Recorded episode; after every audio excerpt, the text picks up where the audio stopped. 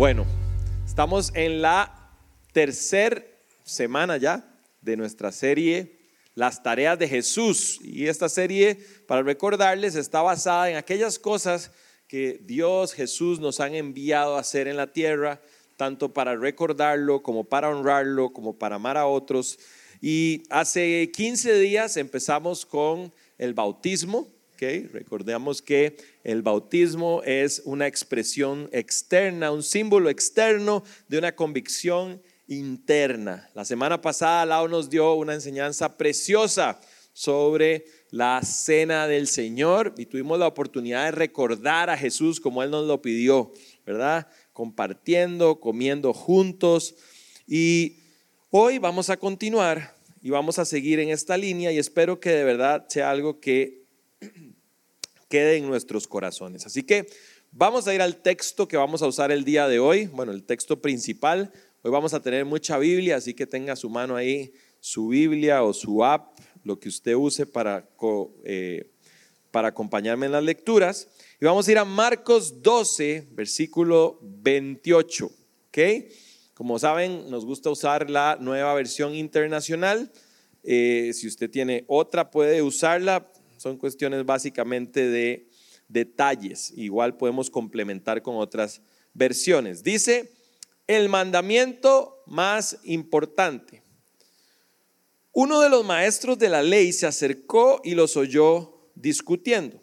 Al ver lo bien que Jesús le había contestado, le preguntó, de todos los mandamientos, ¿cuál es el más importante?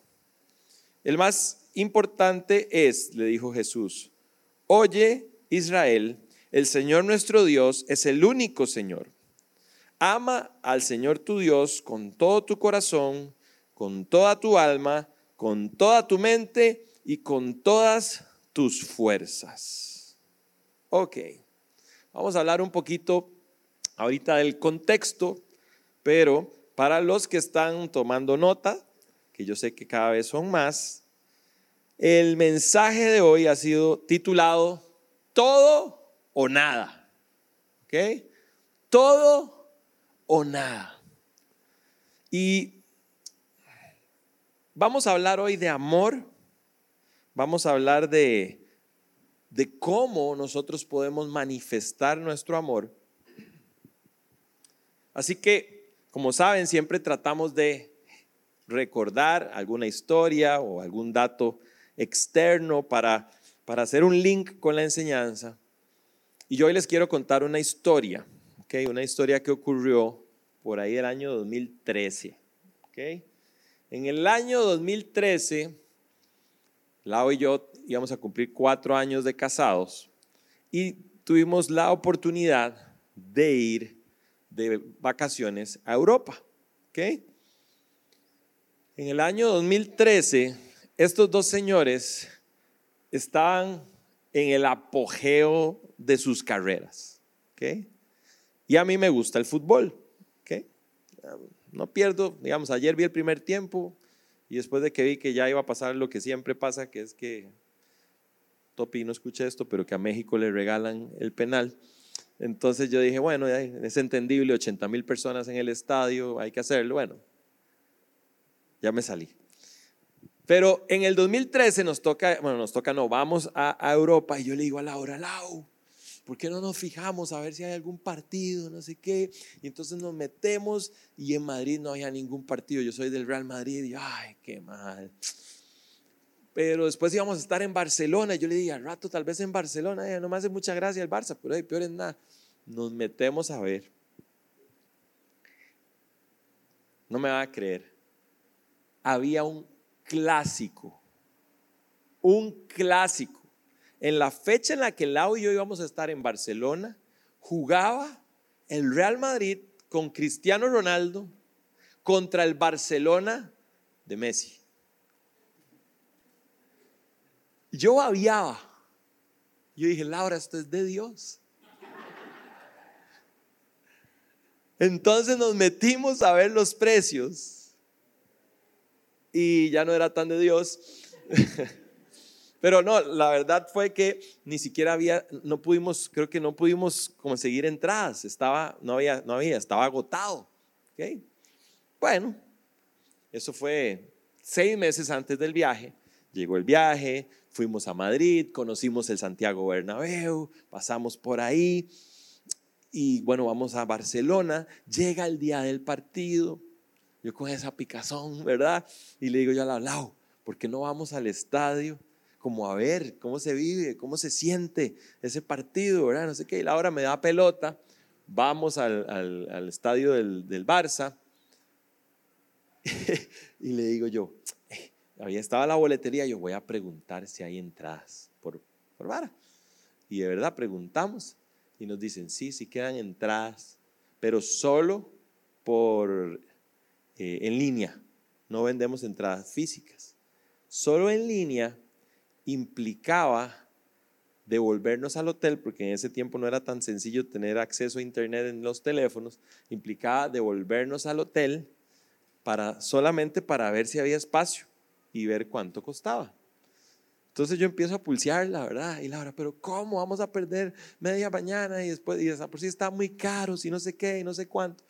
Entonces yo no me acuerdo qué fue lo que hice, me metí en un café o algo, ¿sí? Me metí en un café que había internet y contacté con un amigo mío que ese es el metido, yo le digo el metido, o sea, el compa tiene fotos, para los que saben de fútbol, con Florentino Pérez, literalmente, así.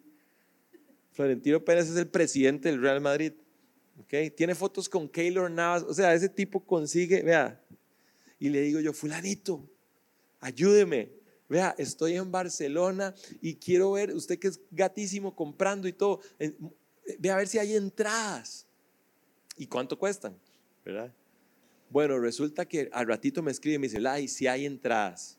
Y cuestan, estaban como a un tercio del precio que habíamos visto nosotros. Claro, me imagino que ya eran entradas que no se habían vendido, ¿verdad? Entonces había bajado un montón de precio y yo, Señor, gracias. Gracias, Señor. Yo ya me veía en el estadio ahí. Yo decía, wow. Me dice, solo hay un problema. Yo, ¿qué pasó? Me dice, no hay en todo el estadio dos asientos juntos, ni siquiera cerca. O sea, están en bloques totalmente distintos. Yo volví a ver a Laura como me imagino que Abraham veía a Isaac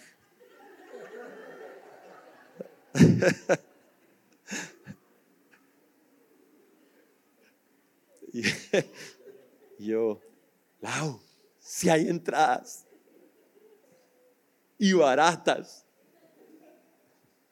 pero, vean, lo digo porque Lau lo dice abiertamente. ¿Se acuerdan la característica de las ovejas que son absurdamente malas para ubicarse? Lau esa característica la tiene check, o sea, realmente es algo que le cuesta, ¿verdad? O sea, la parte de las direcciones, ubicarse, o sea, usted le da aquí unas tres, cuatro vueltas y se pierde. Entonces yo le digo, Lau, este, hay entradas, están baratas, pero no podemos estar juntos.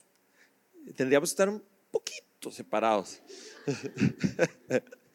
Y como, ¿cuánto es un poquito? yo, como al otro lado del estadio, yo, yo estoy con un espejito aquí, usted me ve, ¿verdad?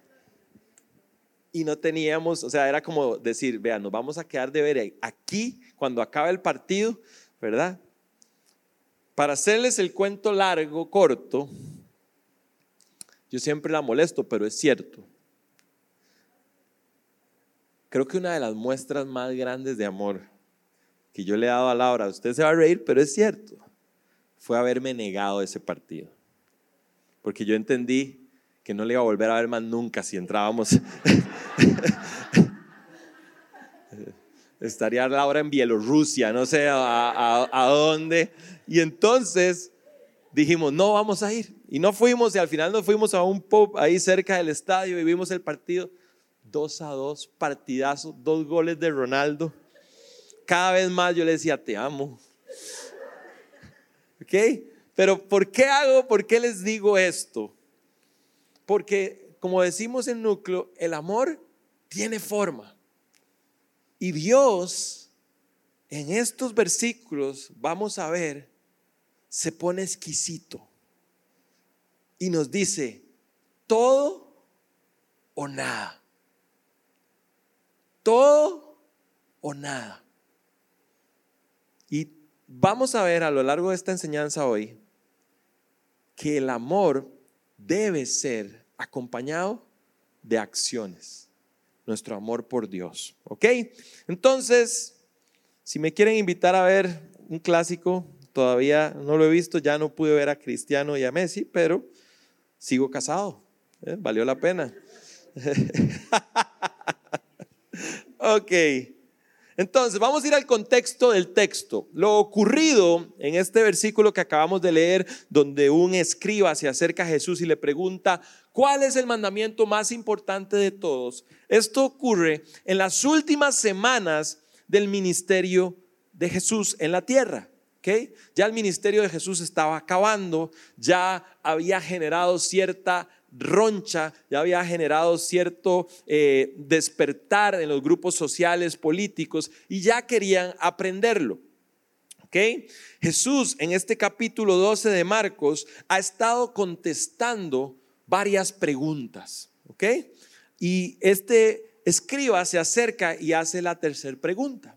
Uno a uno, si ustedes se leen todo el capítulo de Marcos 12, uno a uno habían ido desfilando sus enemigos, los enemigos de Jesús, y habían ido haciendo preguntas. Entonces, por ahí aparece primero ah,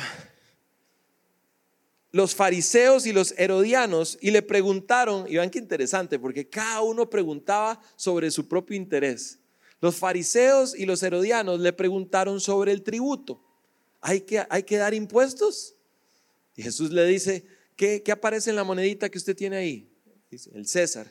Al César dele lo que es del César y a Dios dele lo que es de Dios.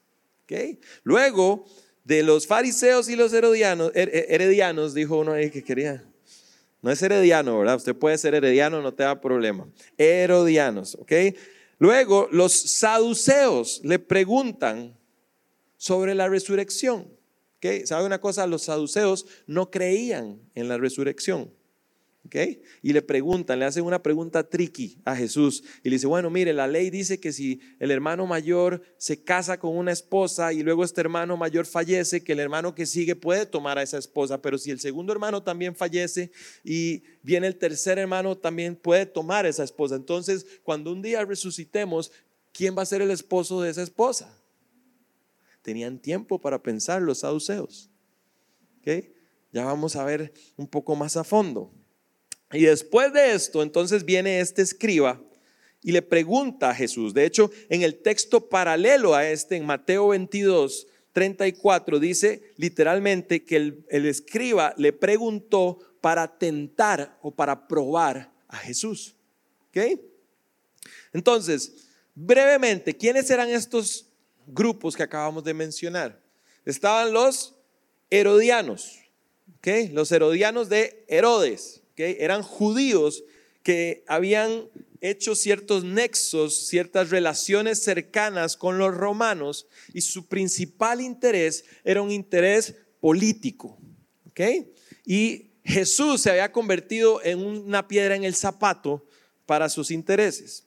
Luego estaban los fariseos, los fariseos eran un grupo dentro de los judíos que creían en los ángeles, creían en la resurrección y eran muy estrictos con la ley. ¿Ok? Súper estrictos. Luego estaban los saduceos. Los saduceos eran un poco menos estrictos, no creían, como les digo, en la resurrección y muchos de los sacerdotes del pueblo de Israel eran parte de los saduceos. Por último, tenemos al otro protagonista de nuestra historia, los escribas. Los escribas, muchos de ellos eran fariseos, pero no es lo mismo un escriba que un fariseo. Los fariseos eran los que se encargaban más de predicar, de proclamar las enseñanzas. Mientras que los escribas eran personas altamente estudiadas, eran personas que podríamos compararlos hoy en día con eh, abogados eh, con altas especialidades y ellos se encargaban de ir pasando de generación en generación, de transcribir la ley.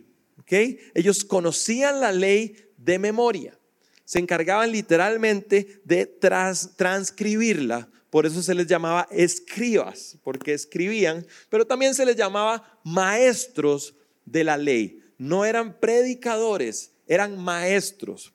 Estas personas estaban 365 días del año debatiendo acerca de la ley. Ese era su trabajo, esa era su función, ¿ok? Entonces la mayoría de ellos pasaban días enteros estudiando los mandamientos, en discusiones al respecto, y de hecho, los escribas a partir de los 10 mandamientos generan 613 reglas. ¿A cuántos ya les cuesta cumplir 10?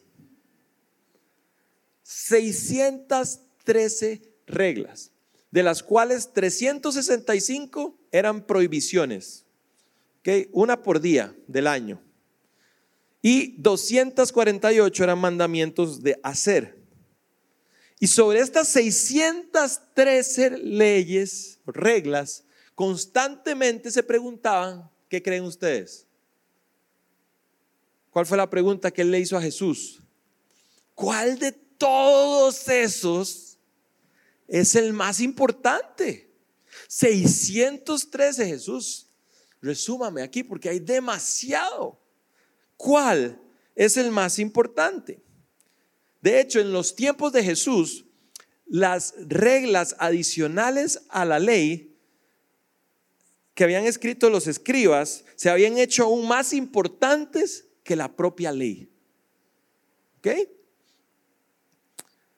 Ahora, ¿por qué estos escribas y estos fariseos estaban tan enojados con Jesús? ¿Ok? Dice el versículo 12 que se estaban confabulando entre ellos para preguntarle cosas a Jesús para que él se equivocara en una cosita y pudieran aprenderlo. ¿Por qué? Bueno, yo le voy a decir que Jesús se compró algunos puntos del bingo. ¿Ok? Y quiero que vayamos a Mateo capítulo 5, versículos del 17 al 20. ¿Ok? Ahí lo pueden leer de la pantalla, lo pueden leer donde ustedes lo tienen. Dice, Jesús está hablando, dice, no piensen que he venido a anular la ley o a los profetas. No he venido a anularlos, sino a darles cumplimiento. Les aseguro que mientras existan el cielo y la tierra, ni una letra, ni una tilde de la ley desaparecerán hasta que todo se haya cumplido. ¿Quiénes copiaban la ley? Los escribas. ¿Qué se encargaban ellos? De que ni una tilde, ni una coma faltara. El otro día hablaba con alguien del famoso versículo que dice, de cierto te digo que hoy estarás conmigo versus, de cierto te digo hoy que estarás, una tilde, eh, perdón, una coma, cambiaba, cambiaba el mensaje. Entonces Jesús le está hablando aquí a alguien, el que tiene oídos para oír, que oiga. Le dice, ni una tilde, ni una letra desaparecerán hasta que todo se haya cumplido. Versículo 19. Todo el que infrinja uno solo de estos mandamientos, por pequeño que sea, y enseñe a otros a hacer lo mismo, será considerado el más pequeño en el reino de los cielos. Pero el que los practique y enseñe será considerado grande en el reino de los cielos. Hago una pausa ahí. ¿Qué nos llama Jesús a hacer? El que los practique y el otro enseñe. Interesante, ¿ah? A veces nos enfocamos demasiado en practicarlos. No, yo, yo con colochos, colochos y yo, todo bien. Pero Jesús nos dice, no solo practíquelos, enséñelos. Y creo que tenemos una tarea como hijos de Dios de proclamar ese evangelio, de enseñar esos principios. Y, y, es algo que Dios ha puesto en mi corazón fuerte en estas últimas semanas. Que como comunidad retomemos ese principio de necesitamos dar a conocer a otros el amor de Jesús y los principios de Jesús. Pero voy al versículo 20, que es el que me importa más para entender por qué era que estaban tan enojados estos escribas y estos fariseos. Y dice, porque les digo a ustedes que no van a entrar al reino de los cielos a menos que su justicia supere la de los fariseos y los maestros de la ley. Ouch. Es como que yo hoy esté aquí enseñando y venga Jesús y les diga, a todos ustedes les digo que mejoren lo que está haciendo su pastor, porque con lo que está haciendo su pastor ninguno de ustedes va a entrar al reino de los, ¿cómo me siento yo? Está fuerte, ¿ah? Entonces, los fariseos y los escribas habían sido expuestos delante del pueblo. Y eso a nadie le gusta. Eso generó roncha. Ahora, quiero que entendamos esto. A los escribas les, les debemos mucho. A los escribas les debemos el que la palabra de Dios haya sido guardada y perseverada a lo largo de cientos de años. ¿Qué es, lo, ¿Qué es lo que pasó con estos escribas? Que en los tiempos de Jesús estaban más interesados por ejercer un poder social y político que por el corazón correcto para que la palabra de Dios se guardara de forma fidedigna. Estaban más interesados en aparentar ser justos que en un corazón honesto de amor por Dios. Así que de este contexto, que vamos ya a, cerrar para ir al texto, viene el primer punto que yo quiero compartirles hoy en esta mañana. Y el primer punto es, Dios quiere un cambio interno en mi corazón, un corazón que continuamente se rinde en amor y obediencia a Cristo. A Dios no le importa tanto que usted y yo parezcamos, a Dios le importa que usted y yo seamos. Ahora, como decía mi papá, la esposa del César no solamente tiene que ser santa, tiene que parecerlo. ¿Ok? También nos toca ejercer un testimonio. Pero lo que no le atrae a Dios es que usted ejerza un testimonio sin que haya un corazón honesto de fondo. ¿Ok? Entonces, entendemos un poquito mejor el contexto. Estamos en las últimas semanas del ministerio de Jesús. Jesús está tratando, o más bien los fariseos, los saduceos, los escribas, quieren deshacerse de esta amenaza en la cual se ha convertido Jesús. Y en medio de este tiempo, un escriba cuyo principal trabajo era estudiar la ley, meditar en ella, le pregunta a Jesús de todos esos mandamientos, ¿cuál es el más importante? La pregunta entonces, ¿cuál mandamiento es el más importante?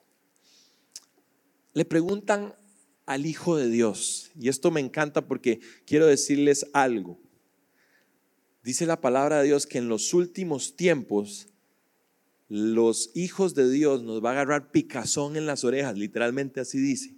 Y vamos a andar buscando la última revelación lo, más lo más novedoso, lo que no nos hayan dicho, lo que suene así bien, bien fresco, bien nuevo. Y saben una cosa, aquí en Núcleo nos esmeramos en darles buena comida, ¿okay? buena palabra. Pero quiero decirles algo, ya todo está escrito. No, yo no les voy a decir nunca algo nuevo así. Yo luego quiero decirles algo nuevo de parte de Dios. No, no, es cierto. Les voy a recordar algo que se nos ha olvidado, tal vez. Pero todo está escrito. ¿Y sabe por qué les digo esto? Porque le preguntan a Dios mismo en la tierra, ¿cuál es el mandamiento más importante? Y Jesús se pudo haber puesto creativo. Pero ¿saben qué hizo Jesús? Jesús recordó un texto de la ley. Y lo que Jesús dice en Marcos 12, lo que acabamos de leer, le dice, oye Israel, ama a tu Dios con todas tus fuerzas, con todas tus... Eso está escrito en Deuteronomio 6, capítulo, versículos 4 y 5. Lo tenemos en pantalla. El capítulo 6 de Deuteronomio es el que le sigue al 5. Si están poniendo atención. en el capítulo 5 de Deuteronomio, Dios les dicta los mandamientos al pueblo de Israel. Y en el capítulo 6 entonces dice lo siguiente, estos son los mandamientos, preceptos y normas que el Señor Dios te mandó, que yo me mandó que yo te enseñara, para que los pongas en práctica. no para que los recites, no para que los tengas pegados en la puerta del baño, no para que los pongas en práctica en la tierra de la que vas a tomar posesión. Para que durante toda tu vida tú y tus hijos y tus nietos honren al Señor tu Dios, cumpliendo todos los preceptos y mandamientos que te doy, y para que disfrutes de larga vida. Y aquí dice, escucha Israel y esfuérzate en obedecer. Así te irá bien y serás un pueblo numeroso en la tierra donde abundan la leche y la miel, tal como lo prometió el Señor Dios de tus antepasados. Y aquí viene el texto que literalmente Jesús cita. Escucha, llama, esta es la palabra original, llama, ¿sabe qué quiere decir? Escuchar inteligentemente detenernos a meditar en lo que vamos a, escuchar. Dice, escucha inteligentemente Israel. El Señor nuestro Dios es el único Señor. Ama al Señor tu Dios con todo tu corazón, con toda tu alma, con todas tus fuerzas. Grábate, esta palabra grábate, el original literalmente tiene que ver con romper y punzar. Es como generar una cicatriz que no se borra. Dice, grábate en el corazón estas palabras que hoy te mando. Incúlcaselas, esto es para todos los que somos papás, continuamente a tus hijos. Háblales de ellas cuando estés en tu casa y cuando vayas por el camino, cuando te acuestes y cuando te levantes. Átalas a tus manos como un signo. Y esta palabra signo, el original es como una bandera. Una bandera es algo que nos identifica. ¿Sí? Ayer yo estaba viendo el partido y salió por todo el estadio la bandera de Costa Rica. Y yo, yo soy tico. ¿Okay? La bandera, si hay algo que identifica a alguien, es una bandera. Y dice el versículo, llévalas en tu mano como una bandera que te da identidad. Llévalas en la frente como una marca. ¿Alguna vez ha visto a alguien con un tatuaje aquí? debe llamar la atención, ¿verdad? Uf, wow.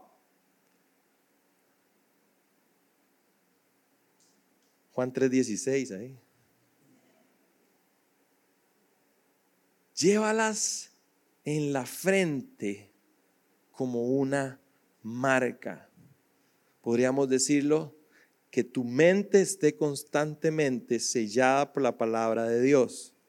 Escríbelas en los postes, en los pilares, en las columnas de tu casa. Y la palabra casa más que un aposento físico se refiere a familia. Escríbelas y que estas palabras sean los pilares de tu familia. Y en los portones de las ciudades.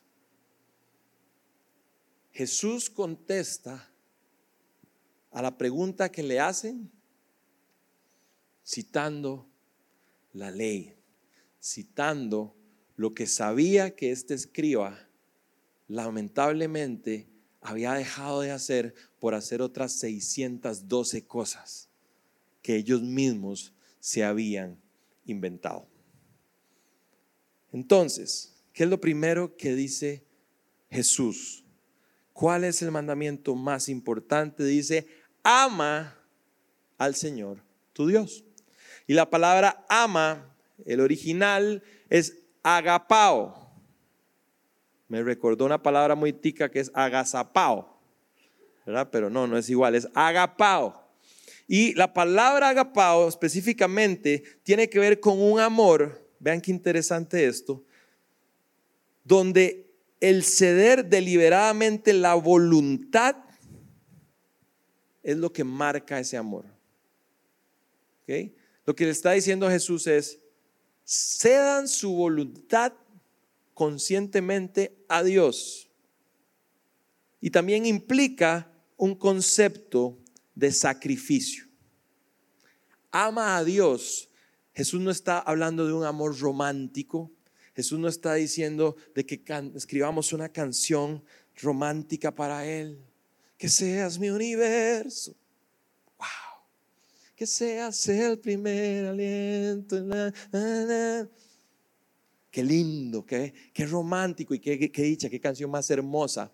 Pero Jesús lo que está diciendo es, no me hablen tanto y cuando tengas que demostrarme tu amor, niégate a ir a un partido, niégate a aquello que mueve tus pasiones para demostrarme tu fidelidad y tu amor. Un concepto de sacrificio. Y por eso les contaba la historia. Para ustedes puede ser superficial, pero al día de hoy digo, yo pude haber visto a Ronaldo y a Messi juntos en una cancha. Pero en el fondo de mi corazón me siento bien porque le demostré a Laura que ella era importante para mí.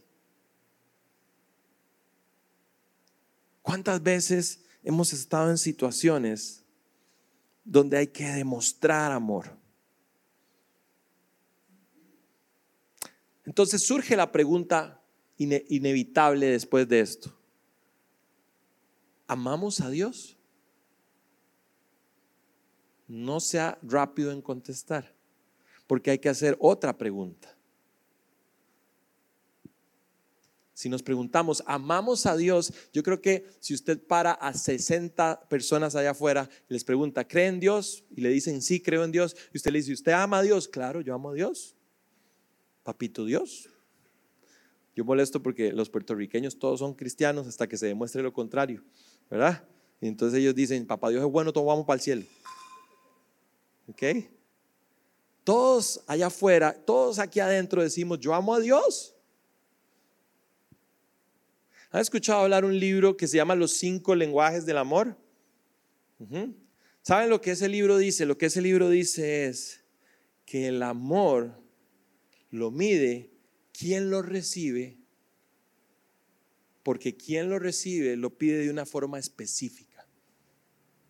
Y cuando a veces Lau y yo tenemos diferencias o nos toca atender a alguna pareja, me dice, pero es que yo, yo me canso de demostrarle mi amor.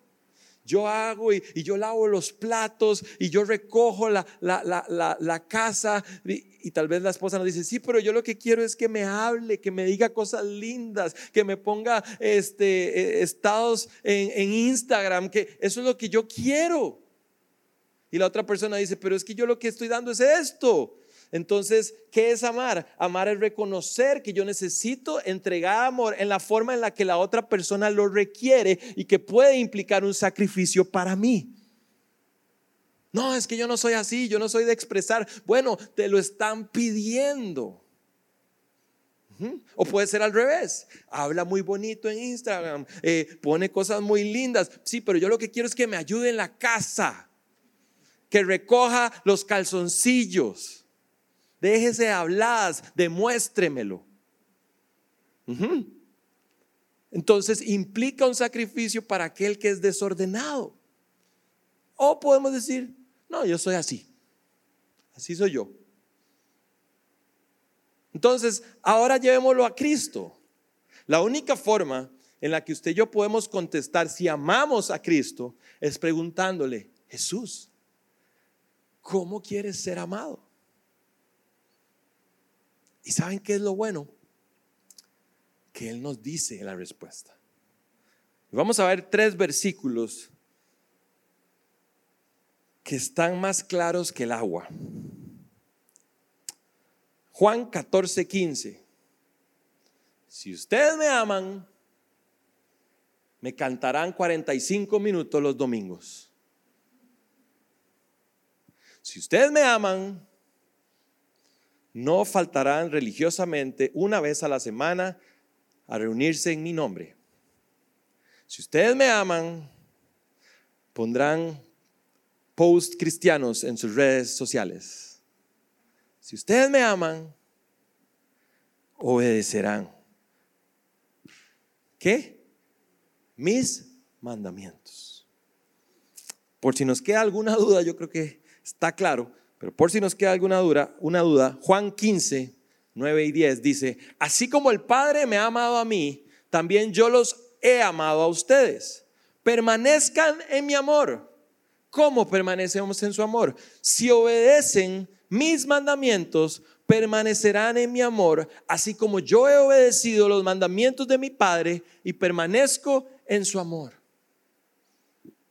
¿Cómo Cristo quiere que demostremos nuestro amor? Obedeciendo. Y Él nos dice, ¿saben cómo yo le he demostrado el amor al Padre? Obedeciendo. Así como yo obedecí al Padre, obedezcan ustedes. Y el último, este me encanta, primera de Samuel 15, 22. Samuel está confrontando al rey Saúl porque Dios lo mandó a hacer algo específico y él se brincó un par de comas y un par de tildes. ¿Cómo se llama la enseñanza? Todo o nada.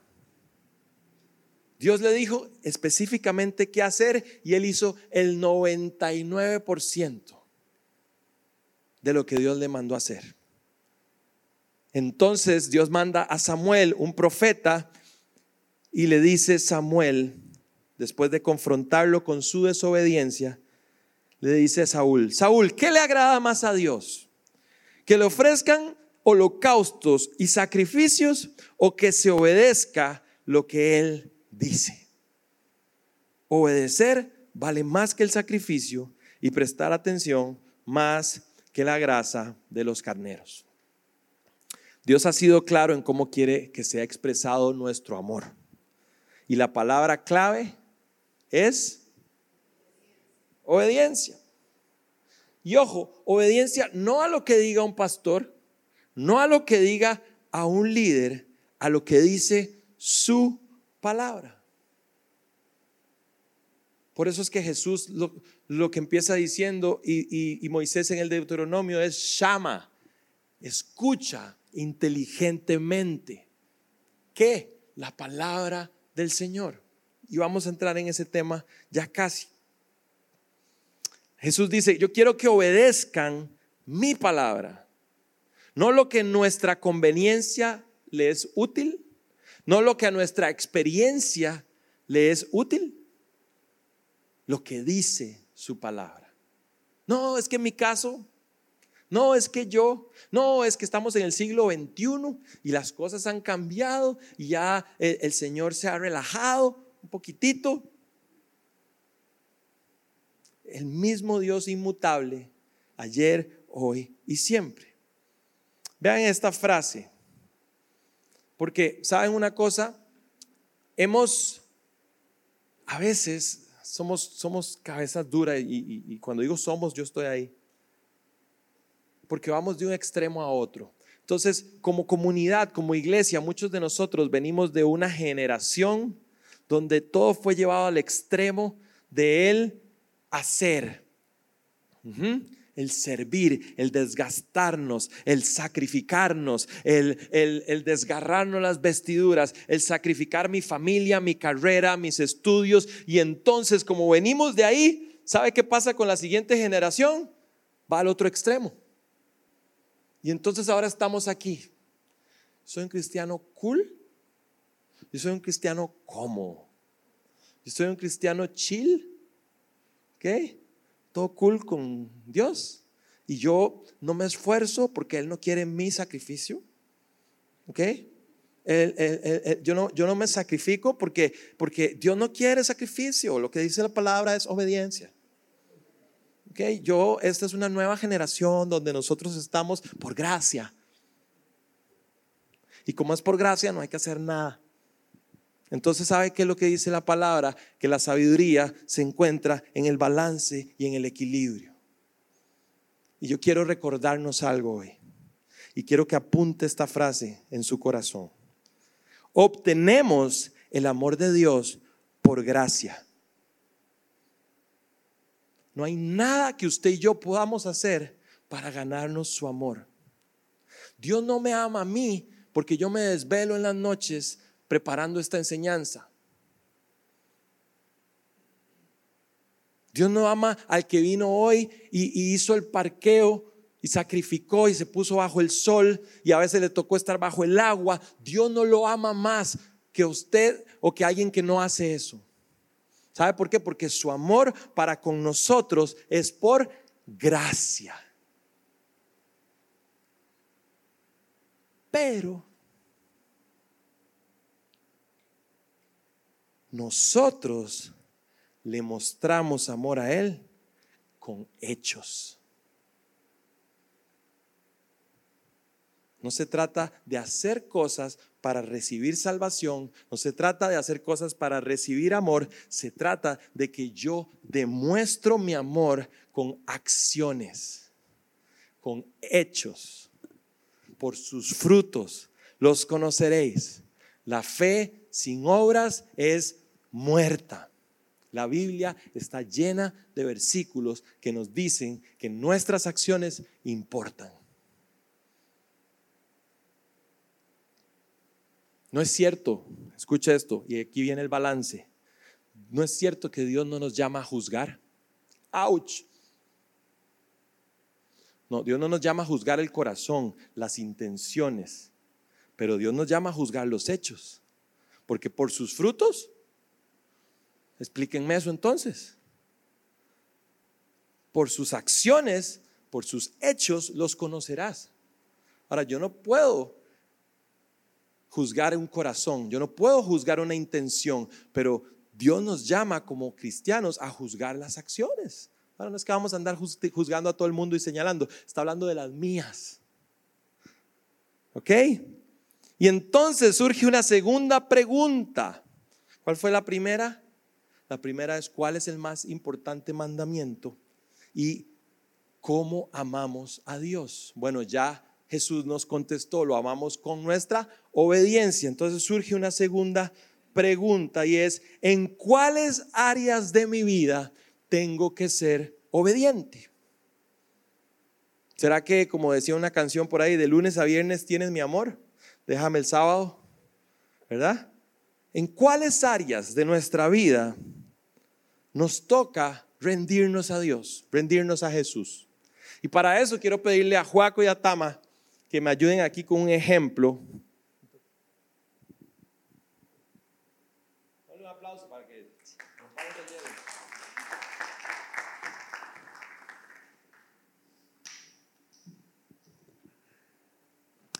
Esto que vamos a hacer es meramente ilustrativo, ¿ok? Ya está conversado, hablado, es, es, es una escena, es un sketch. Vean, aquí al centro, por favor. Uno, uno a un lado y otro a otro, suéltense, suéltense mantecachurri como al de turno. Entonces quiero que pongamos atención a esta escena actuada, ¿ok? Eh, Juaco, como en, la, como en la boda, yo le voy a decir los votos y usted se repite. Acérquense ahora sí ya. Agárrense de las manos, unos a otros conmigo. Véanse a los ojos así, con pasión, con deseo. Juaco, dígale. Tama, yo te amo. Yo te amo. Y te soy. Y te soy. 99.9% fiel. fiel. Ay, no. ¿Sabe cómo se llama eso? Fanatismo.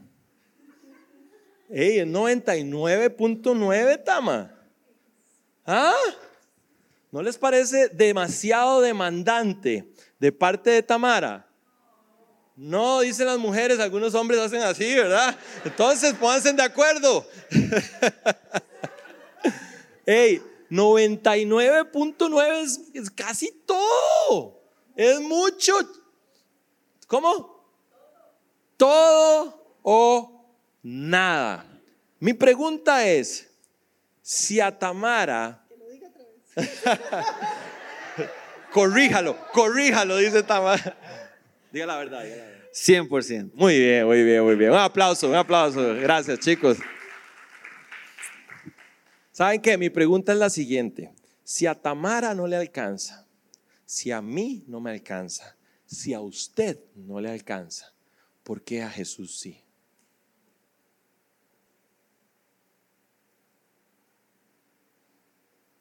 Todo o nada. Entonces, la palabra todo es jolos y quiere decir entero o completo. Señor te quiere entero y completo, entera y completa. ama al Señor tu Dios con todo tu corazón, con toda tu alma, con toda tu mente, con todas tus fuerzas. El común denominador es todo, completo, entero. Entonces la respuesta corta, cuando yo estaba un poco más joven, creo que ya no están tan de moda, salió una serie de libros que se llamaba For Dummies. ¿Ok? Eh, ¿Cómo hacer una página web? For Dummies. ¿Cómo, ¿Cómo, armar un Lego? ¿Cómo armar un Rubik? For Dummies. ¿Ok? Entonces la respuesta For Dummies para mí de qué áreas tengo que entregarle al Señor es la siguiente. Toda mi vida debe ser rendida en obediencia. ¿Y qué es obediencia? Poner en práctica sus mandamientos. No para ganarme la salvación, no para ser merecedor de su amor, sino para que Él se sienta amado por mí. Y le damos un giro a esto. Yo no actúo en obediencia para ganarme su amor, para ganarme su salvación. Yo actúo en obediencia para que Él sienta mi amor hacia Él. Y entonces Jesús nos dice cuatro cosas específicas. Los estudiosos, los, los, teólogos debaten entre si estas cuatro cosas eh, implicaban cuatro áreas diferentes o, o lo que está haciendo Jesús es redundar en que todo es todo. Yo me voy más por esa. Sin embargo, vamos a hablar de cada una de estas específicas brevemente. Lo primero que Jesús dice es, dame tu corazón. Todo no el ventrículo derecho, no el ventrículo izquierdo, todo. ¿Ok? Con todo y la aterosclerosis. Dice, corazón, cardias, y ojo lo que significa, ardor, pasión, ánimo y deseo. Y suena bien carnal, bien visceral. Ah, deseo, pasión. Hace unos años enseñaba una, un mensaje a adolescentes y yo les decía, cuando yo era adolescente, yo pensaba en pasión y les soy honesto, dos cosas venían a mi mente en el, en el archivo de pasión.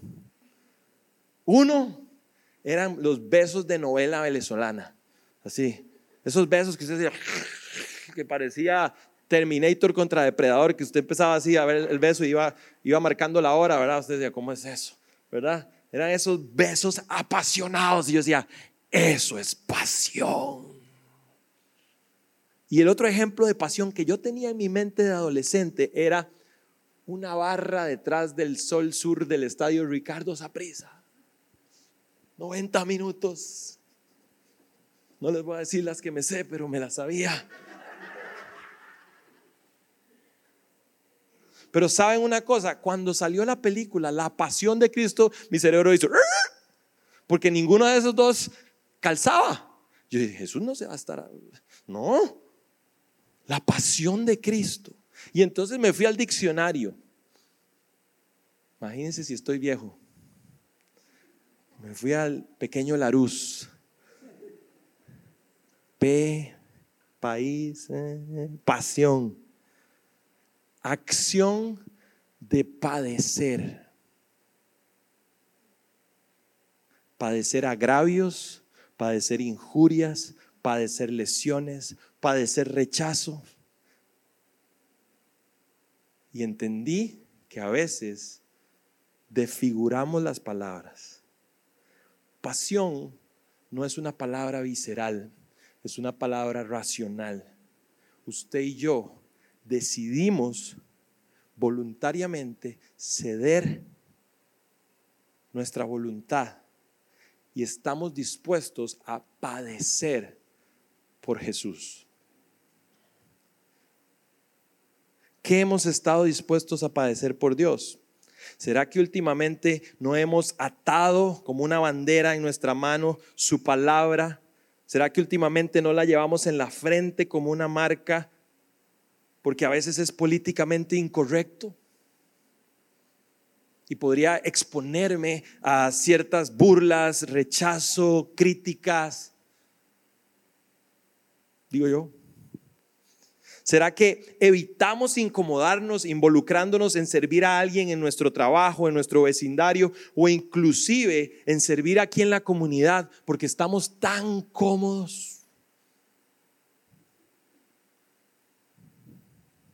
Dios no te va a amar más si le sirves, pero le muestras tu amor sirviendo a otros y sirviéndolo a Él. Balance, equilibrio, corazón, pasión. Lo segundo que dice Jesús es, ámalo con toda tu alma. Y la palabra nefesh es la que se traduce como alma y es propio de una criatura que respira, vitalidad, aliento de vida. Básicamente es ámalo con toda tu vida. ¿Qué porcentaje de la vida le rendimos a Dios? ¿Será que de lunes a sábado soy una persona secular y el domingo me convierto en alguien espiritual? Puede ser. ¿Qué porcentaje de nuestro día tiene Dios? Los sobros. A veces, no sé, pregunto. Yo les voy a poner un video que me mandó un amigo. Y cuando yo vi ese video me morí de risa porque yo he estado ahí. Dicen por ahí que el sentido del humor es la mejor manera de exponer verdades que nos duelen. Entonces yo quiero que veamos este video y nada más su risa de aceptación me lo va a decir todo. ¿Ok? Veámoslo un momento. Dios, gracias por esta noche. Te pido que perdones mis alimentos, que bendigas mis pecados y me ayudes a ofender a los que me perdonan.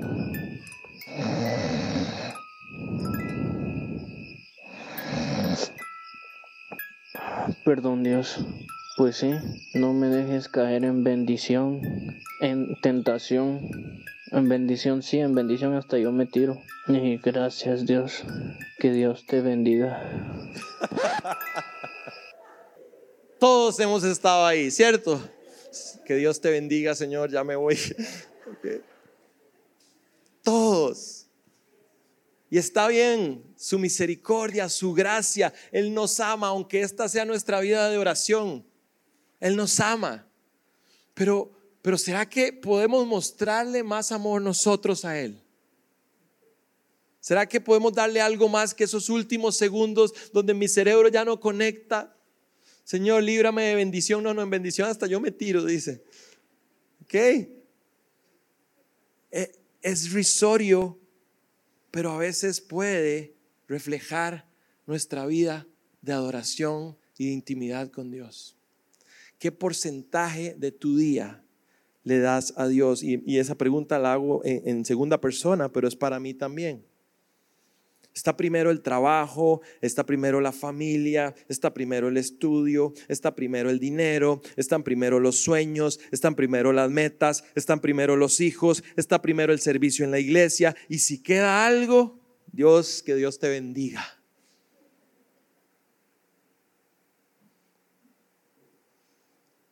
Ah, respire conmigo. Lo tercero que Jesús nos pide es, ámalo con toda tu mente. Y la palabra mente es dianoia, la facultad de pensar, el pensamiento profundo, el entendimiento. ¿Qué porcentaje de nuestra mente le dedicamos a un pensamiento profundo y a buscar entendimiento de su palabra y de sus deseos para mí? o el entender lo que Él quiere se limita a lo que Vladi me cuenta un domingo, a lo que Laura me cuenta un domingo, a lo que un buen podcast me cuenta entre las presas. Realmente dedicamos un tiempo de nuestro pensamiento profundo entonces luego vemos un TikTok donde hay un ateo que se tomó el tiempo de hacerse dos preguntas y hace temblar todo nuestro sistema de creencias. ¿Sabe por qué? Porque él toma más tiempo en pensar en un Dios que no existe que usted y yo en pensar en uno que sí es real. Porque no somos congruentes, porque creemos en un Dios infinito, que un día vamos a estar con Él por la infinidad, pero nuestra mente está en cosas finitas donde el hollín y el herrumbe hacen su trabajo. Tenemos que ser congruentes. Si realmente creemos que Dios es el Señor y nosotros sus hijos, debemos ser congruentes en nuestro pensamiento qué porcentaje de nuestro pensamiento le dedicamos a pensar nuevas ideas de cómo mostrar al mundo su amor, de cómo extender las, nuevas, las buenas nuevas de Jesús. ¿Quién a mi alrededor está en una posición ideal para conocer más de Él? ¿Qué porcentaje de nuestro tiempo le dedicamos a pensar en eso? ¿Cómo podemos como comunidad impactar este país? Yo quiero abrirles la puerta, muchachos muchachas, jóvenes, adultos, que esta sea una comunidad donde el que se sienta en la primera fila o en la última fila dedica un tiempo y dice, hey, tengo una idea de cómo podemos impactar Costa Rica, de cómo podemos eh, hacer trabajo social, de cómo podemos darle al que no tiene, de cómo que seamos identificadores de oportunidades, no para que la comunidad sea grande, para que el mundo conozca del amor de Jesús. Lau y yo somos demasiado pequeños, demasiado limitados para alcanzar lo que Dios quiere que hagamos como comunidad. Y necesitamos de cada uno de ustedes, de su mente activa. ¿Cómo mejoramos? Núcleo. Bienvenido, bienvenida. Núcleo es tu casa. Núcleo es tu familia. Y lo último, Termino. Lo último que Jesús nos pide es, ámalo con todas tus fuerzas. La palabra quiere decir potencia. Y esta me encantó hasta que no pueda contarse. Basto. Ámalo. Obedece sus mandamientos tanto que no puedas contarlo. Le preguntaron a Michael Jordan, cuando estaba en la cúspide de su carrera, le dijeron, cuando eras pequeño, ¿cuánto tiempo entrenabas? Le preguntaron a Michael Jordan, cuando eras joven, cuando eras pequeño, ¿cuánto tiempo entrenabas? ¿Y saben cuál fue la respuesta de él? Él respondió, no lo sé, nunca vi el reloj.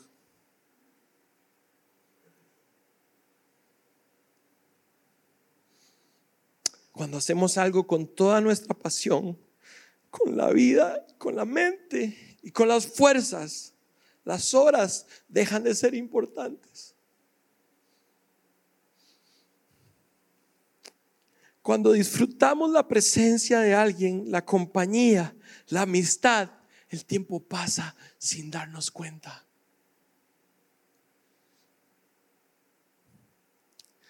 Y yo quiero cerrar, yo creo que Dios nos ha dado tanto en qué pensar esta mañana. Quiero cerrar con dos puntos de aplicación. El primero, de aquí nace todo. Esforcémonos en escuchar con inteligencia la palabra de Dios. Cuando hablo de inteligencia, no hablo de una capacidad, de un coeficiente intelectual, hablo de una intención de profundizar cuando yo esté aquí en núcleo, con todos mis sentidos, voy a profundizar en lo que estoy escuchando. Cuando estoy en mi casa y leo un versículo, no estoy hablando de leer mucho, estoy hablando de que un versículo, profundícelo. Vean, yo les voy a decir algo, Internet está lleno de herramientas gratis con las cuales usted puede profundizar un versículo, traducciones, comentarios, el original griego, el original hebreo, todo se encuentra gratis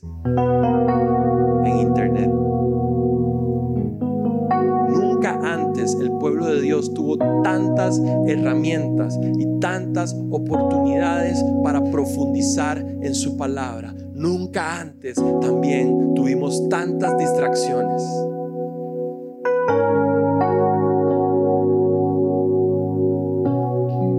entiendo.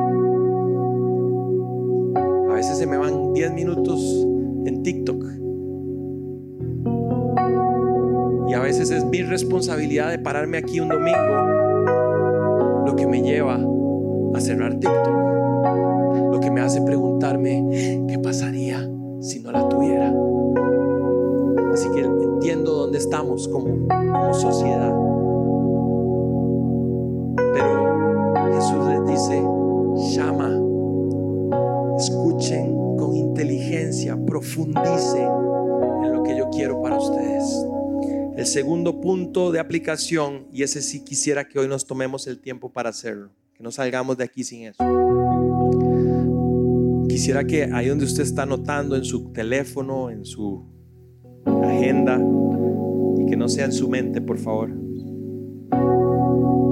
tomemos tres acciones puntuales que van a demostrar mi amor por Dios durante esta semana. Tres. Acciones puntuales que demuestren nuestro amor por Dios esta semana.